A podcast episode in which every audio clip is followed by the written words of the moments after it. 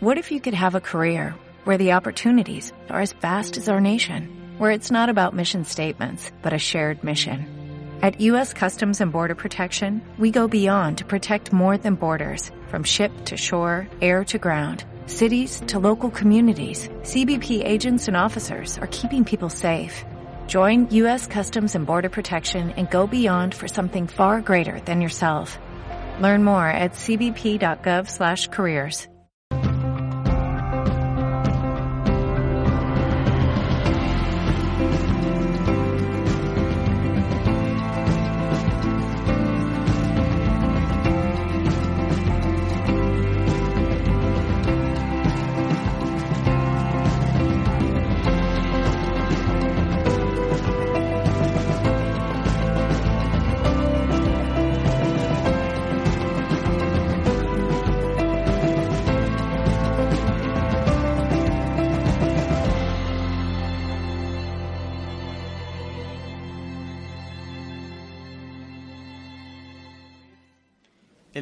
es Educación Moral del Medium.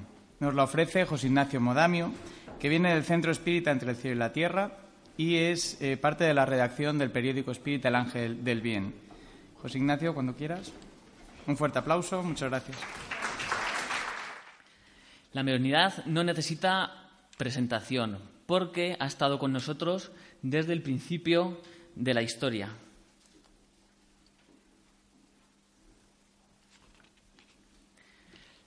En todas las culturas, en China, India, Grecia, Egipto, Galia, Israel.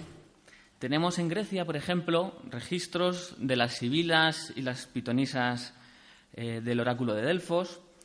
En Egipto tenían cierto conocimiento sobre los conocimientos sobre la muerte. Israel tenía sus profetas y, por ejemplo, en el libro después de la muerte de León Denis, nos habla cómo Aristóteles estuvo 30 años en un proceso de iniciación en Egipto, conocimiento eh, sobre la muerte que llevó a Grecia y luego influyó en las doctrinas de Platón a través del mundo de las ideas y el mito de la caverna, y nos llegaron.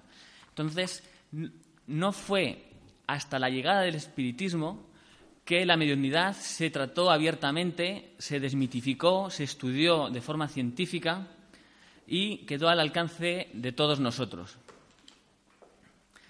Según el libro de los medium, la mediunidad es una facultad dependiente del organismo, pero independiente de la moral. Sin embargo, la moral es el aspecto más importante de la práctica mediúnica, porque determina la utilidad práctica del trabajo realizado para hacer el bien, por mediación de los fenómenos de afinidad y sintonía. La afinidad podemos definirla como el fenómeno por el cual nos rodeamos de aquellos espíritus encarnados o desencarnados que comparten con nosotros los mismos tipos de pensamientos y sentimientos. Y la sintonía sería el fenómeno por el cual podemos modificar nuestra vibración, nuestro pensamiento y nuestro sentimiento para entrar en relación con otros, encarnados con encarnados, encarnados con desencarnados, desencarnados con desencarnados y desencarnados con encarnados. De esta forma, la afinidad y la sintonía nos incumbe a todos, porque a través de la inspiración, nos dice Kardec en el libro de los Medium, capítulo 15, la inspiración procede de los espíritus que ejercen una influencia sobre nosotros, para el bien o para el mal. En ese aspecto se puede decir que todos somos medium. Todos estamos rodeados por los espíritus que son afines a nosotros en función de cómo sea nuestra moral. Moral Moral que etimológicamente viene de la palabra moralis, costumbre, lo relativo a los usos y costumbres. Es un conjunto de normas, creencias, valores y costumbres que dirigen o guían la conducta de las personas en sociedad. Nuestra moral humana está influenciada por las costumbres religiosas, sociales, familiares y personales. Incluso nuestros hábitos modifican nuestra percepción de la moral. Debemos fijarnos, por tanto, en la moral universal, aquella que está basada en las leyes universales, que es la moral también llamada divina. La moral humana va progresando hacia la moral universal. La moral humana es relativa, va cambiando. Lo que antes estaba bien, de repente empieza a estar mal. Sin embargo, la moral universal es absoluta, no, no cambia, puesto que sirve, es válida para todas las edades, de, hasta el infinito. La moral humana va adquiriendo autoridad conforme sobre la mediunidad, conforme va acercándose, evolucionando hacia la moral divina.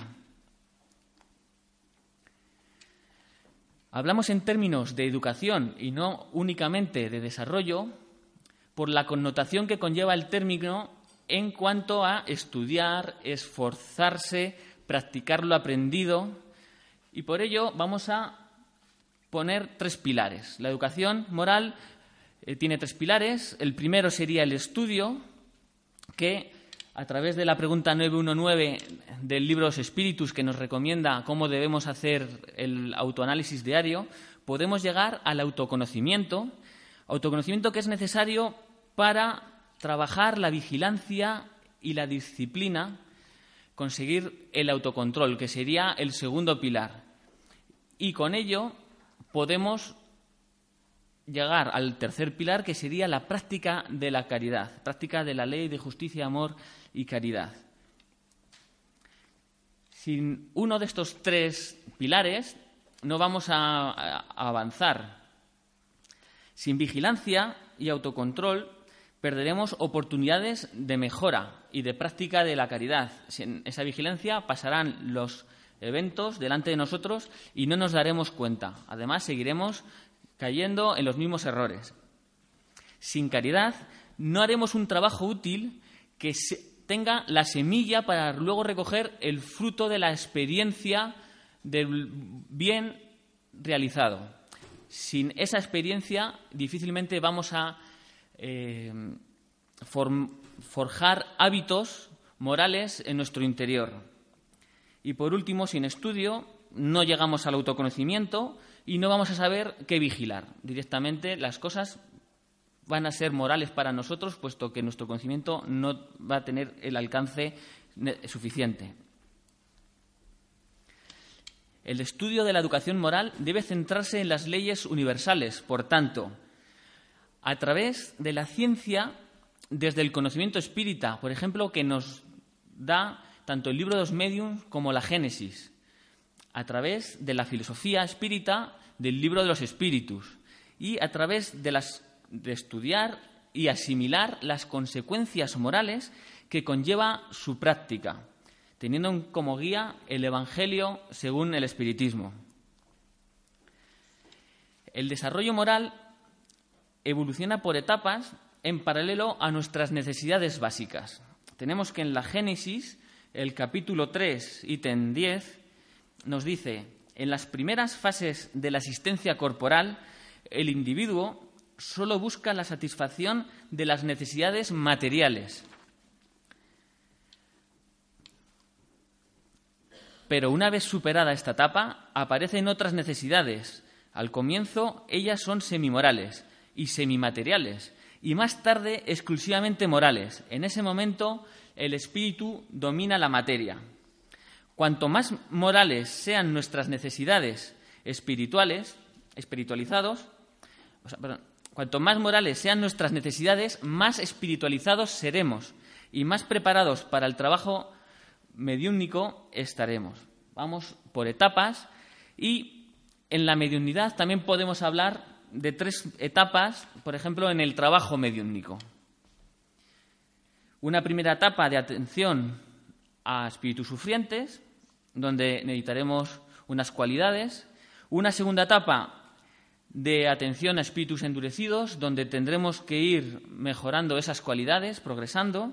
Y una tercera etapa, aunque pueda haber más, de atención a espíritus obsesores, donde eh, entraremos ahora más en detalle. Cada etapa necesitará, por tanto, una preparación moral mayor que la precedente.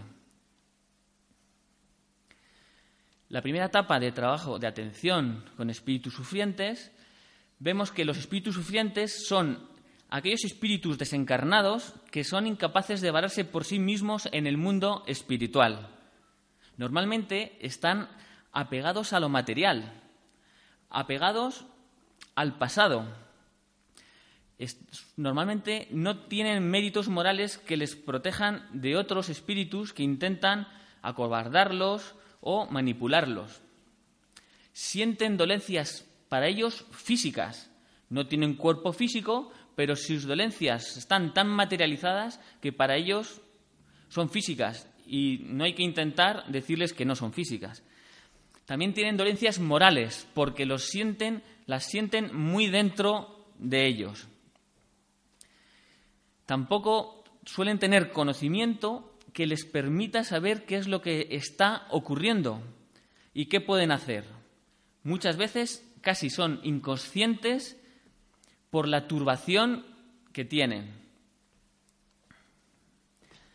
En esta etapa se caracteriza por ser una etapa de trabajo de donación fluídica y de vibración, donde a la vez que se auxilia, somos auxiliados, aprendiendo experiencias ejemplificadoras de máxima utilidad para el desarrollo moral en nuestra vida diaria. Es una etapa de escucha activa y de orientación espírita limitando la información adecuadamente porque demasiada luz puede cegar. En esta etapa debemos incluir en el estudio la lectura del Evangelio según el Espiritismo diaria y lecturas edificantes para trabajarnos la sintonía y la afinidad, el pensamiento elevado, controlar nuestras emociones y la práctica diaria también de la oración. Todo ello para mejorar nuestra moralidad y mejorar nuestros fluidos, porque del tratamiento, gran parte del éxito del tratamiento va a depender de la calidad de nuestros fluidos. Los espíritus suelen estar en turbación, y gracias al choque anímico van a recobrar cierta conciencia de sí, de, sí mismo, y por primera vez van a poder reflexionar sobre su situación y de cómo se encuentran. La escucha activa es muy importante porque vamos a intentar eh, que llevarles a un estado donde ellos mismos se puedan responder a, sus propias preguntas, intentando limitar la información. Es tan importante, es más importante eh, sacarles de, su situación vibracional que dar conocimientos que en ese momento a lo mejor no son adecuados. La carrera es muy larga, puesto que les tienen, están empezando el despertar y tenemos que dosificar mucho lo que decimos una segunda etapa de trabajo con espíritus endurecidos, que son aquellos que sin estar inclinados completamente al mal tampoco hacen ningún bien. Normalmente no tienen ninguna motivación para mejorarse, por no tener fuerza moral que les impulse. Tampoco tienen méritos en el, en el bien. Su sufrimiento les ayuda a intuir que algo no es correcto, algo va mal, algo tiene que cambiar, pero no confían en nadie y tienen miedo a cualquier cambio y al futuro. Esta etapa es una etapa de, trabajo donde lo primero sería intentar ganar su confianza. Para ello tenemos que ser un ejemplo vivo de lo que decimos.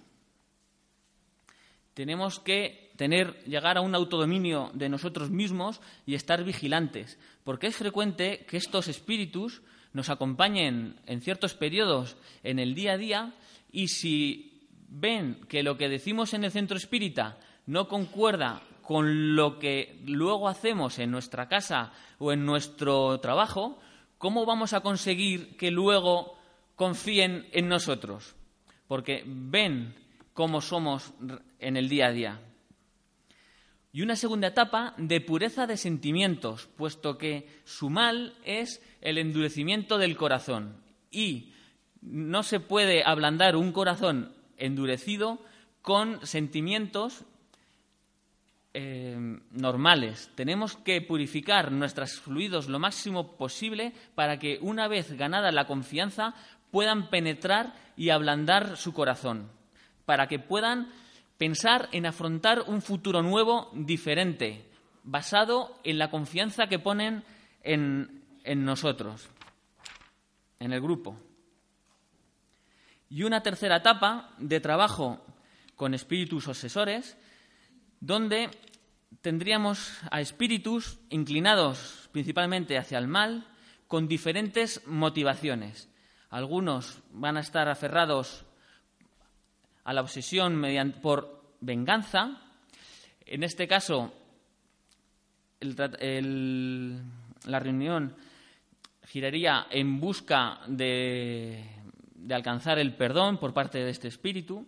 Otros espíritus son adictos a nuestras emanaciones fluídicas, pensamientos negativos, como son los enfados, por ejemplo, nuestras emociones, nuestras pasiones, nuestras emisiones fluídicas por, debidas a adicciones. Por ejemplo, en este caso es tan importante abordar al obsesado como al obsesor. Si solo atendemos al obsesor, el obsesado pronto tendrá un nuevo obsesor diferente al, inicial y nunca va a haber un final. De forma que el trabajo se tiene que centrar en, las dos personas. Otros están motivados por la envidia, envidia de querer que no hagamos el bien como grupo, envidia de querer que no avancemos. Estos espíritus normalmente vienen a los centros organizados y especializados para disolver grupos donde estamos trabajando. Normalmente estos ataques son cíclicos y son cíclicos porque conforme atacan van perdiendo fuerzas. El, simple hecho, tenemos que pensar que el simple hecho de pasar por una prueba de este tipo, estamos ayudándoles, puesto que ellos mismos están interviniendo con, interactuando con nosotros diariamente, están beneficiándose de nuestros fluidos si somos capaces de mantenernos armonizados y cuando ellos están ya, eh, cuando agotan sus sus fuerzas, digamos, tienen que esperar a otro ciclo para volver a aumentar la presión sobre el grupo. Esta etapa se va a caracterizar primero por renuncia, porque conocen nuestros defectos y nuestros puntos débiles, van a meter la cuñita siempre en aquel punto donde duele, porque tienen gran inteligencia y además se encargan de de traernos el espíritu que mejor trabaja nuestras debilidades, endurecen nuestras pruebas de la vida, dando de donde más duele, evidentemente, trabajan sinérgicamente los miembros del grupo, de forma que si solo atacaran a un miembro, pues el resto le podría arropar y difícilmente llegarían a buen puerto pero atacando todas las grietas a la vez, pues intentan desestabilizarnos eh, y a veces incluso lo consiguen. Debemos incluso pensar el lado bueno de todo esto, puesto que yo tengo estas debilidades y alguien me está eh, eh, haciendo que mi prueba sea un poquito más dura, si venzo esa prueba, estoy dando un paso de gigante que de otra forma tendría que ir más despacio. Siempre podemos ver el lado positivo de todas las situaciones, porque si algo no nos va a faltar es ayuda en el, trabajo. lo segundo de esta etapa será la paciencia, porque son procesos que pueden durar meses. Y tercero, la caridad como clave para practicar mediante el ejemplo. Debemos desarrollar toda actitud elevada. Tenemos que centrarnos en desarrollar la renuncia, la paciencia, la gratitud, la caridad, la humildad, la fe. Debemos mantener perfecta sintonía con los buenos espíritus para ser ayudados mejor. Siempre nos ayudan, pero si lo ponemos fácil, desde luego la ayuda tiene un alcance mayor. Y debemos tener sublimación de sentimientos y pensamientos integrando el Evangelio de Jesús en nosotros mismos. Volviendo al tema moral, Para estudiar la moral universal debemos relacionarla con las leyes morales explicadas en el libro de los espíritus, los instintos, las emociones, los sentimientos y también su implicación en los cuerpos sutiles del psicosoma o periespíritu, nuestro cuerpo energético. El libro de los espíritus nos habla de los instintos y su relación con las leyes morales. En la pregunta 564 tenemos que en su origen los seres humanos son como los niños que acaban de nacer y que actúan más por instinto que por voluntad determinada. La pregunta 75 nos habla, el instinto, el hombre lo descuida. El instinto puede también inducir al bien. Casi siempre nos guía y en ocasiones lo hace con más seguridad que la razón. No se extravía jamás. El, instinto no se extravía, pero nosotros, abusando del instinto, podemos llevarlo a crear las, pasiones. Las leyes morales están grabadas en el fondo de nuestra conciencia y son el origen de los instintos.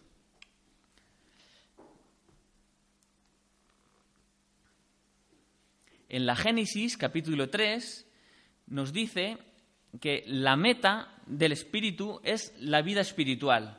El, instinto se debilita a medida que la, que la inteligencia se desarrolla, ya que ésta domina a la materia. Podemos relacionar entonces la ley de destrucción y la ley de reproducción con el instinto de supervivencia, mencionado en el libro Espíritus principalmente como instinto de destrucción. El instinto de supervivencia es el instinto que lleva al hombre o al animal a buscar garantizar la vida y sus necesidades básicas para él y para su especie. La ley de conservación, de la que deriva el instinto de conservación, nos da un instinto que impulsa al hombre a buscar la seguridad y la comodidad desarrollando estrategias inteligentes a través del trabajo. Y tenemos otra ley moral que es la ley del trabajo, que no hemos incluido aquí, pero podría también trabajar trabaja conjuntamente a la ley de conservación. La ley de progreso nos habla del instinto de progreso, pero ya en el Evangelio según el Espiritismo capítulo 2, donde el instinto de progreso es el instinto que impulsa al hombre a buscar y mejorar su bienestar mediante estrategias avanzadas que implican, además de inteligencia, esfuerzo y desarrollo de la voluntad. La ley de justicia, amor y caridad sigue elevándonos hasta alcanzar la ley de adoración.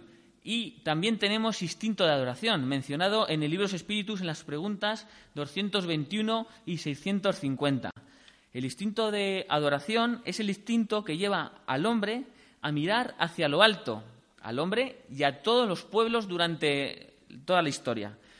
A mirar hacia lo alto y a preguntarse por el, sentido de su existencia y de toda la creación, de dónde venimos, qué somos, hacia dónde vamos.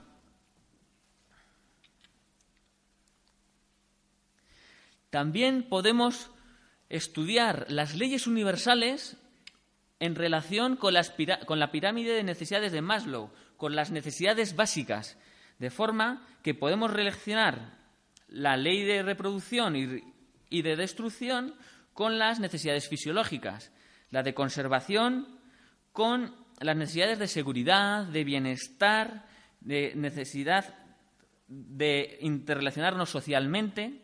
La ley de progreso podemos relacionarlo con las necesidades de estima, de reconocimiento y las leyes de justicia, amor y caridad y la ley de adoración relacionarlas con la necesidad, necesidad de autorrealización que todos tenemos.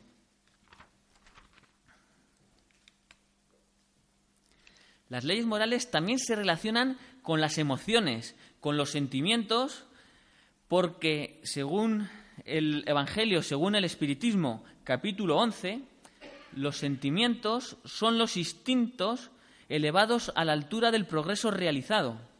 Inicialmente, el hombre solo tiene instintos. Más avanzado y corrompido solo tiene sensaciones. Más instruido y purificado tiene sentimientos. Y el punto delicado del sentimiento es el amor. Podemos relacionar, por tanto, las leyes de destrucción y reproducción con emociones relacionadas con el instinto de supervivencia, como son el miedo y la ira. El instinto de conservación, que viene de la ley de conservación, podemos relacionarla con las emociones de precaución y aversión. Aversión como medida cautelar para separarnos de aquello que intuimos o pensamos que nos puede hacer daño.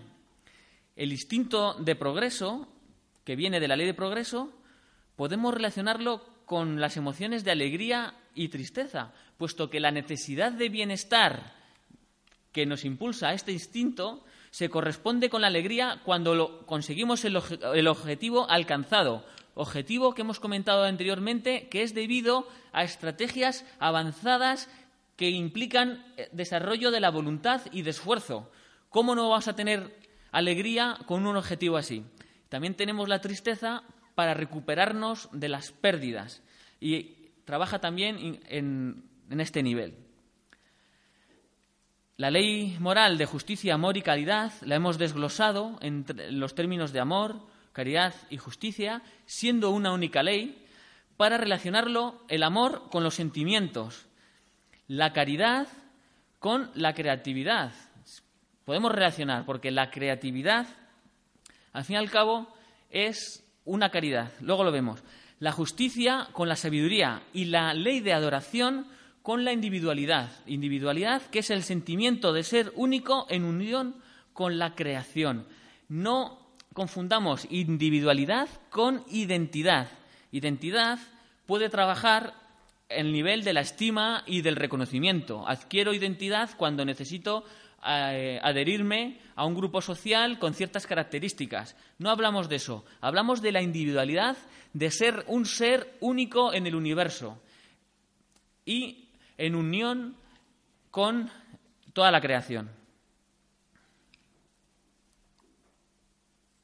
Y finalmente, relacionamos las leyes morales con los centros de fuerza de los cuerpos sutiles y de sus principales desequilibrios.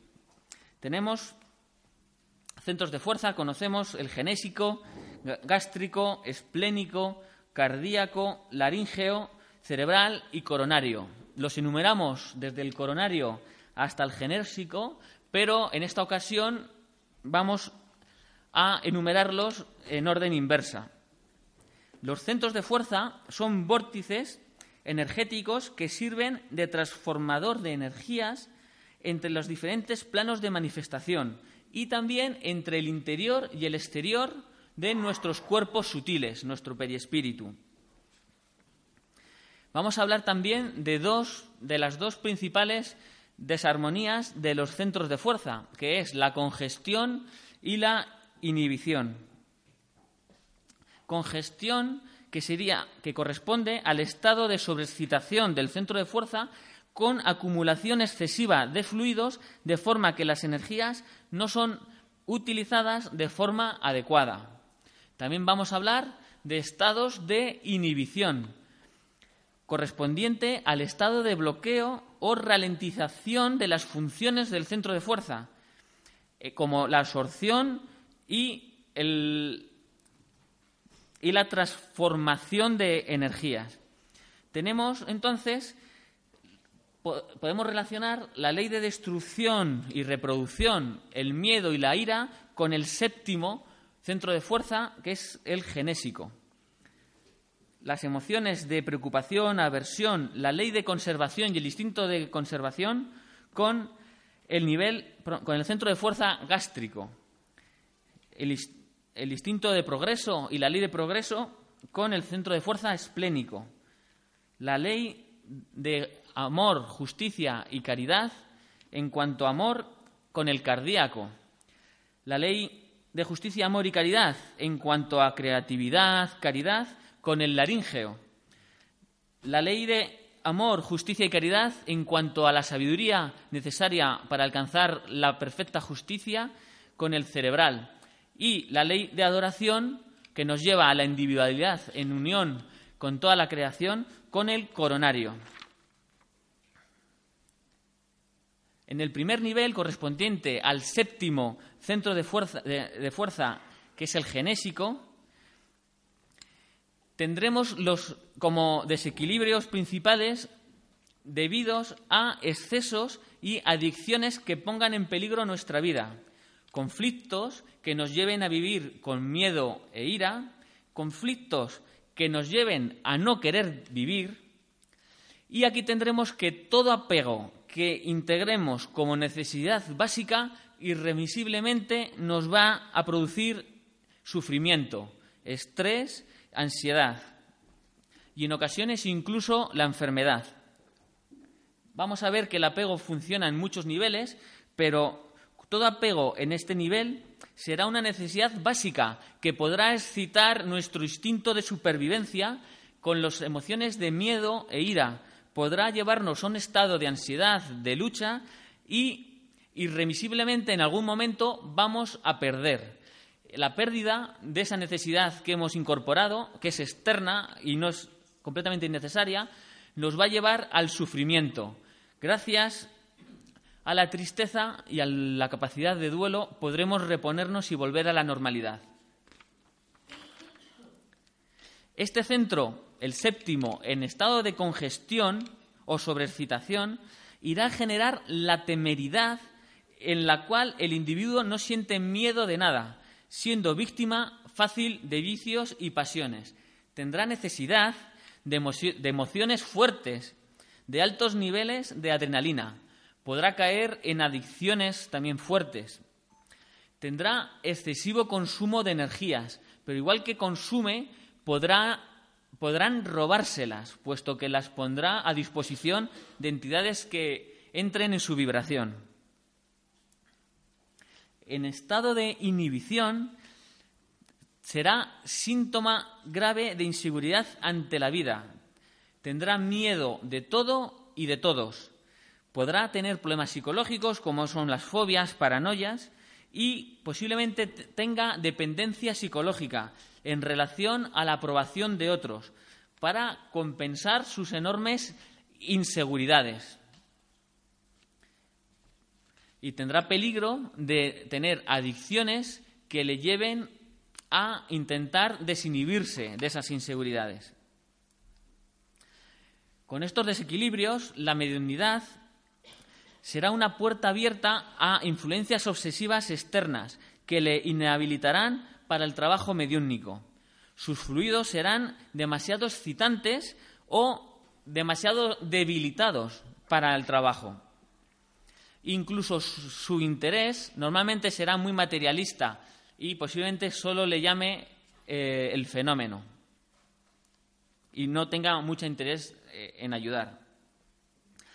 En el, segundo, en el segundo nivel, los desequilibrios principales vienen debidos a el egoísmo, que tiene su origen en el instinto de conservación, según obras póstumas en la página 233 de la edición de Dicey. Este egoísmo nos llevará al deseo, al sensualismo y a potenciar el resto de vicios a través de la pereza. En estado de congestión o sobreexcitación tendremos justamente la excitación de nuestro egoísmo y nuestro apego al placer y al sensualismo, perjudicando la salud y desperdiciando energías sutiles, que debilitarán nuestro cuerpo físico. La pereza, el exceso de, ociosidad nos hará perder el tiempo y nos pondrá en peligro de aumentar nuestros vicios, porque nos aleja de la ley de trabajo que hemos relacionado con este nivel, con la ley de conservación. En estado de inhibición, también llamado hipoactividad, tendremos que puede generar una disminución o abolición completa del propio placer de vivir, tenemos derecho al placer, porque es una recompensa al trabajo realizado. Tendremos en, estado de inhibición, este centro nos generará una tendencia al estado depresivo y tendrá también tendencia a perder energías por robo o incluso incapaz de generarlas por sí mismo. Tendremos facilidad para la obsesión por falta de, defensas energéticas.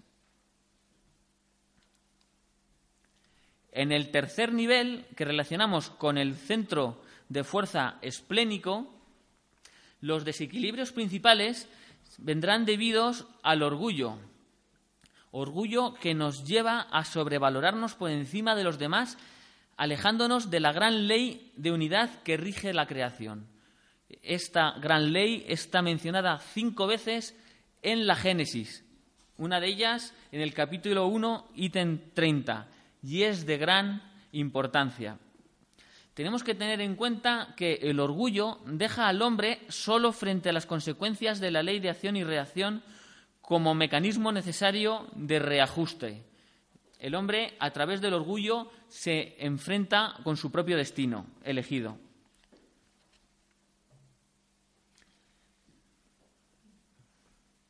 En este nivel nos encontramos con la necesidad de desarrollar la conciencia de progreso.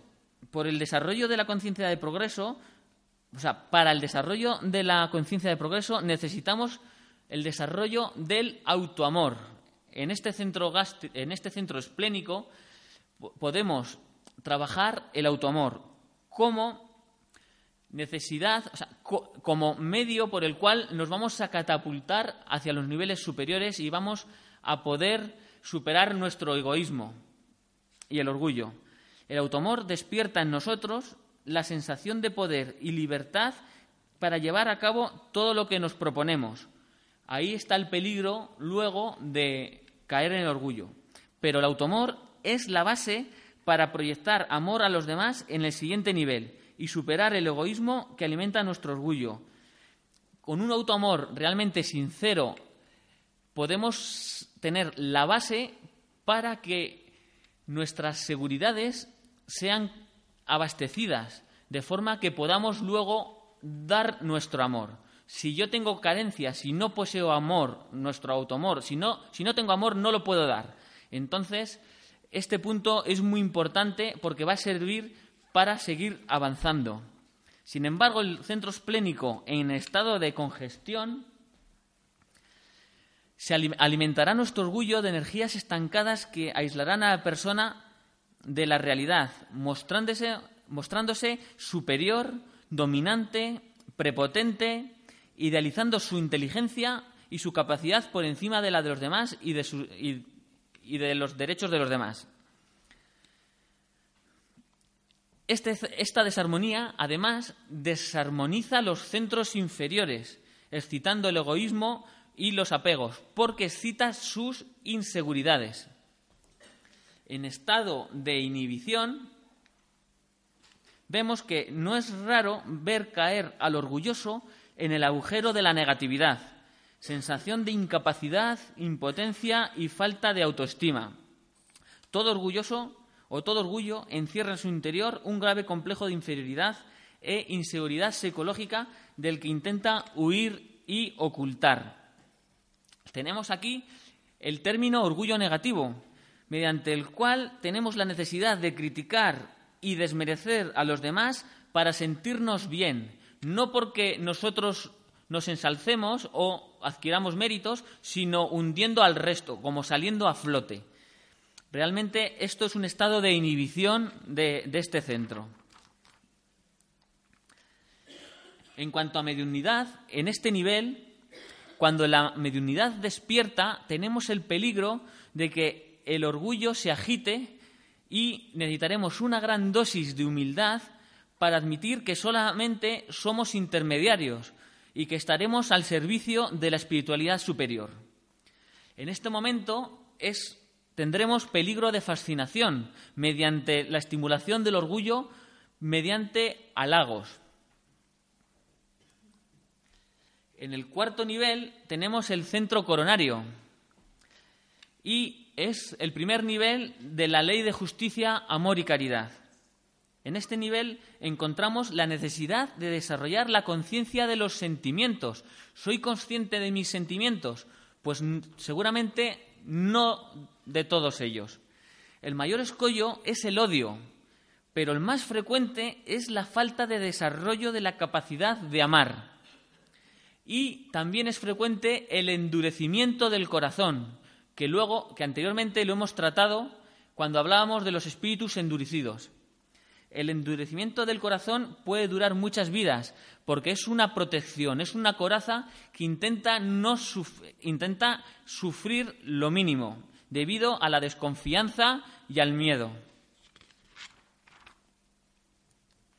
El cuarto centro, que es tan importante para el trabajo mediúnico, en estado de congestión tendremos que nos lleva al lleva que el apego característico del centro gástrico o del centro genésico que hemos hablado antes, lo podamos elevar hasta el corazón, en el centro cardíaco.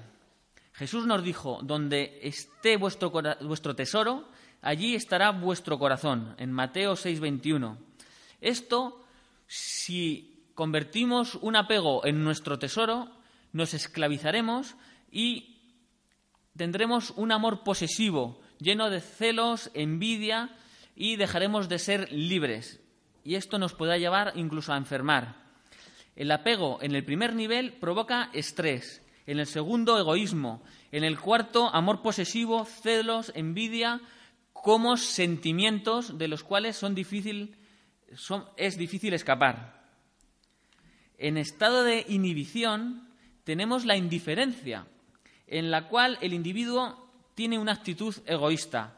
Tenemos la incapacidad de amar y tenemos el endurecimiento del corazón. Ni sienten ni padecen. En estado de estancamiento, difícil, en este estado de estancamiento es muy difícil salir porque las consecuencias son a muy largo plazo y posiblemente necesitemos ser ayudados, recibir ayuda, como hemos hablado antes. Ya incluso como espíritus desencarnados.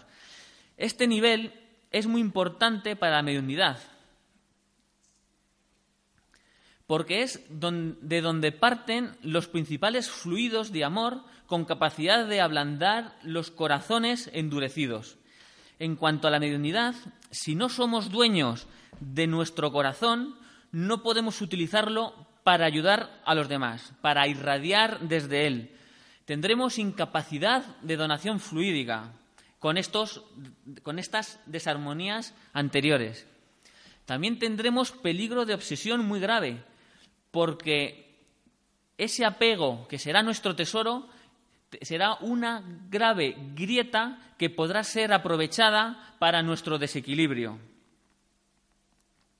En el quinto nivel de la ley justicia, amor y caridad que lo, relacionamos con el tercer centro de fuerza, que es el centro laríngeo, tendremos que los desequilibrios principales vendrán debidos a la mentira y a la manipulación verbal en lo relativo a la comunicación, la centricidad inarmónica que sobrecite la imaginación en lo relativo también a la creatividad, alejándola de la, de la caridad.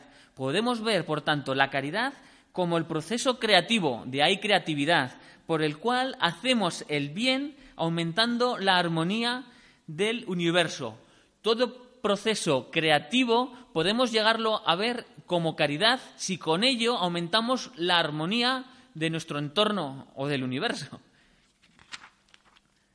En este nivel nos encontramos con la necesidad de desarrollo de la conciencia caritativa, de ser caritativos adquiriendo y transmitiendo conocimientos superiores, predicando con el ejemplo y siendo coherente con lo que hacemos, con lo que decimos y con lo que pensamos.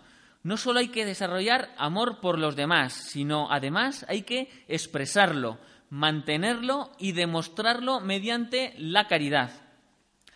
En el quinto nivel tenemos la puerta a los estados superiores de conciencia,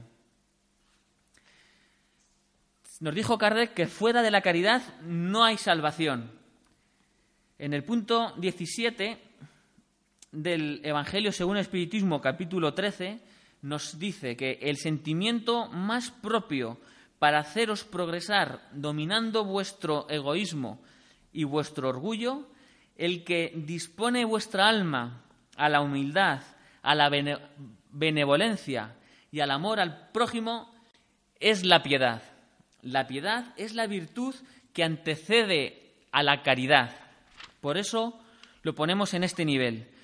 Este nivel congestionado ocurre cuando abusamos del conocimiento para imponer nuestra voluntad con fin de adquirir poder sobre los demás, manipulando, dirigiendo, influye en nuestro orgullo y, por tanto, desequilibra nuestro centro esplénico. Y el centro esplénico, a su vez, desequilibra el centro gástrico y el centro eh, genésico, como hemos comentado.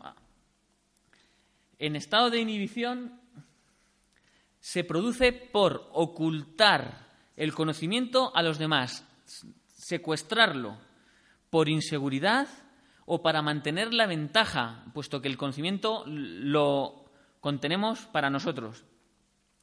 También, por otro lado, tendremos inhibición de este centro si huimos del conocimiento. Huimos del conocimiento siempre que evitamos cambiar de forma de vida y de forma de ser oponiendo a lo que nos dice lo que estudiamos. Nos mentimos a nosotros mismos para no cambiar, para mantenernos en nuestra posición actual. Esto también consigue la inhibición del centro laríngeo.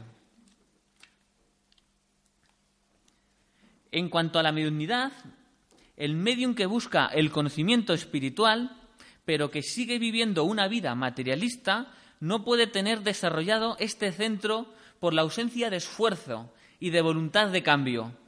Nos dice el Evangelio, perdón, nos dice el libro de los Espíritus en la pregunta 646 que el mérito es proporcional al esfuerzo. No lo hice así textualmente, pero como resumen es lo que tenemos. Aquí tendríamos a los medium improductivos en esta situación. En el nivel sexto de la ley justicia, amor y calidad, trabajando la justicia, el conocimiento superior, tendríamos que los desequilibrios principales ocurren cuando utilizamos el conocimiento superior, nuestra inteligencia, para la práctica del mal y con fines egoístas, también con los pensamientos negativos. Sin embargo, equilibrado, nos habilita a la inspiración y a la sabiduría, al conocimiento superior. Este centro cerebral en estado de congestión alimenta nuestro orgullo espiritual. Ese orgullo espiritual que es un gran peligro para el medium productivo por su dificultad en ser detectado y luego en eliminarlo, porque es como un dulce. Congestionado en la hiperactividad, este centro, tendremos el misticismo, en el cual el individuo cree que está todo el tiempo orientado por seres espirituales superiores que direccionan su vida. Aquí tendríamos un gran peligro de fascinación por creernos escogidos. Suena un poco de risa, pero puede ocurrir. En estado de inhibición ocurre el desprecio por las intuiciones e inspiraciones superiores, viendo la vida desde una óptica materialista, o negando incluso las verdades espirituales. Esta negación inhibe el centro cerebral. Y llegamos al séptimo nivel, al nivel de la ley de adoración, al nivel de la autorrealización y al nivel del primer centro de fuerza, el principal, el centro coronario. En este nivel nos encontramos con la necesidad del desarrollo de la conciencia espiritual, necesidad de autorrealización, de trascender más allá de, de uno mismo y de sentirse integrados dentro de la gran ley de la creación que rige dentro de la gran ley de unidad que rige la creación. Esto lo podría poner entrecomillado, porque viene varias veces en la Génesis, cinco veces, como hemos dicho. En estado de congestión, el séptimo nivel, que sería el primer centro de fuerza, el coronario, ocurre por el abuso de las, de las funciones psíquicas en las cuales el individuo utiliza sus potenciales mediúnicos para hacer el mal a otras personas o adquirir provecho propio. Aquí tenemos la razón por la cual la mediunidad no puede ser eh, sujeto de comercio. Para el medium, esto significa que no debe practicar la mediunidad con fines interesados, ni mucho menos utilizar su facultad para ganar influencia o seguidores para satisfacer el orgullo. En estado de inhibición ocurre que el estado de inhibición ocurre a través de la negación de la mediunidad, cuando la persona percibe que trae los potenciales mediúnicos, pero por perdón, cuando la persona percibe que trae los potenciales mediúnicos, pero por miedo de buscar lo trascendente y por el desconocimiento de lo que irá a encontrar, bloquea las funciones psíquicas del centro coronario, por carecer de renuncia y entrega necesarias para el trabajo mediúnico. El centro coronario, desarrollado y equilibrado, nos lleva a la trascendencia.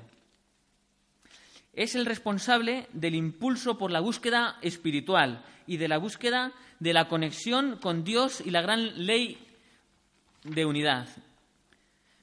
Considerando todos los centros de fuerza, aunque, eh, aunque pueda haber un centro más preponderante que el resto en determinado momento, por ejemplo, el hombre primitivo predomina el primer nivel, que sería el séptimo centro, el genésico. El, hombre egoísta tendría predominancia en el segundo nivel. El hombre orgulloso o el hombre emprendedor tendría predominancia en el tercer nivel. El hombre bueno, caritativo, perdón, el hombre bueno sería el cuarto nivel, el caritativo y creativo el quinto nivel, el hombre que busca el conocimiento superior tendría mucha energía en el sexto nivel y el séptimo también sería para el hombre espiritualizado. Pues aunque en algún momento pueda preponderar un nivel más que otro, siempre el centro coronario es el más importante, porque es el centro director a través del cual el espíritu dirige el resto de cuerpos sutiles y el, resto de centros de fuerza.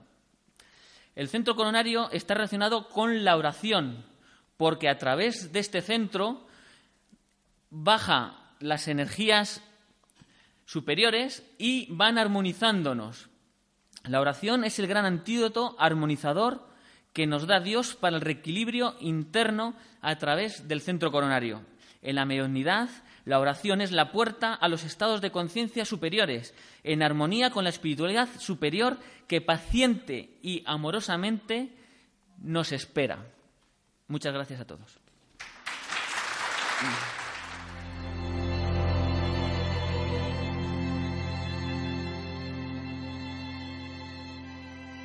As a new Western Union customer, you can enjoy a $0 transfer fee on your first international online money transfer. Send money to your family and friends back home the fast, easy, and reliable way.